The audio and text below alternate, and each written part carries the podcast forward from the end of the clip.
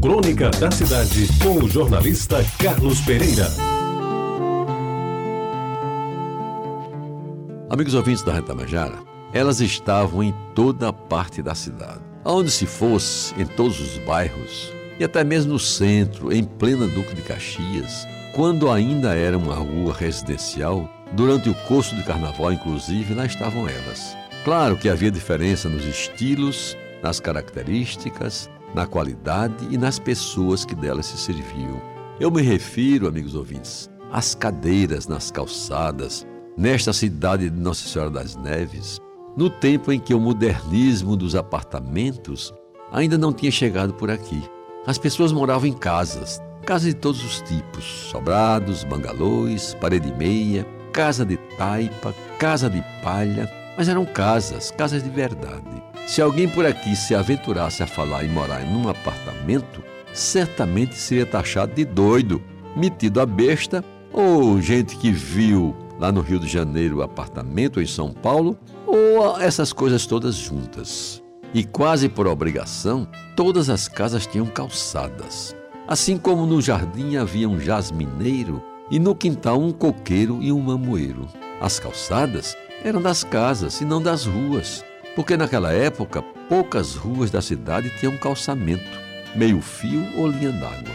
Então cabia a cada morador fazer à sua maneira a calçada da sua casa.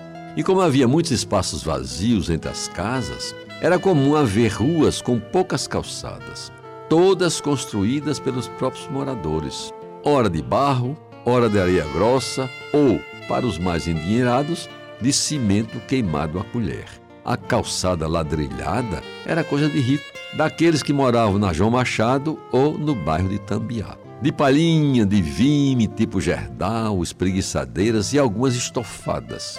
Diversas eram as cadeiras que, postas do lado de fora da casa após a ceia, construíam uma cena marcante das noites daquele tempo. Sem a praga da televisão e com um rádio limitado a poucas emissoras em AM, o bom mesmo era, depois da hora do Brasil, se juntar àqueles que, já postados desde o anoitecer, exercitavam pedaço de uma vida em que predominavam a decência, a fraternidade e principalmente a boa vizinhança. Nas ruas mais pobres, quando faltavam cadeiras, lá estavam presentes os tamboretes e até mesmo os bancos coletivos, aqueles que serviam de praticamente a uma família inteira espalhados em bloco, ora formando retângulos, ora figuras circulares, os toscos assentos saíam de casa para a calçada todas as noites, com exceção das mais frias noites de junho, quando a chuva descia em grossas torrentes.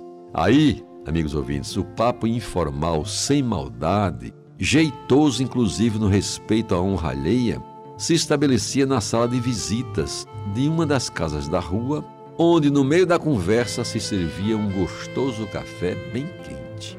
Bebida alcoólica, nem pensar. Na Rua da Concórdia, em Jaguaribe, onde eu morava, não era diferente. Principalmente em noite de lua. Tia Nazinha descia a rua, acompanhada de mãe Venância, minha avó, tio Tonho na retaguarda e demandavam a minha casa, onde os meus pais, já nas cadeiras na calçada, os esperavam. E aí, amigos, tome conversa durante duas, três horas a fio. Falava-se da guerra, do novo mercado central, das dificuldades financeiras, de Getúlio Vargas, do caderno de fiado da venda do meu pai, do Botafogo, do 13 do Alto Esporte, do inverno rigoroso aqui e da seca no sertão, do sermão do Frei Jorge na missa do domingo na Igreja do Rosário e especialmente do futuro dos filhos. Atento, eu escutava tudo e de vez em quando queria dar um palpite, no que era prontamente advertido de que aquilo era conversa de gente grande, em que menino não devia se meter. Aí, amigos ouvintes, antes das 10 horas da noite, todos se despediam. As cadeiras eram recolhidas e ficavam prontas para voltarem à cena nas calçadas na noite seguinte, dando sequência àquela vida que era tão boa e a gente nem sabia disso. Você ouviu Crônica da Cidade com o jornalista Carlos Pereira.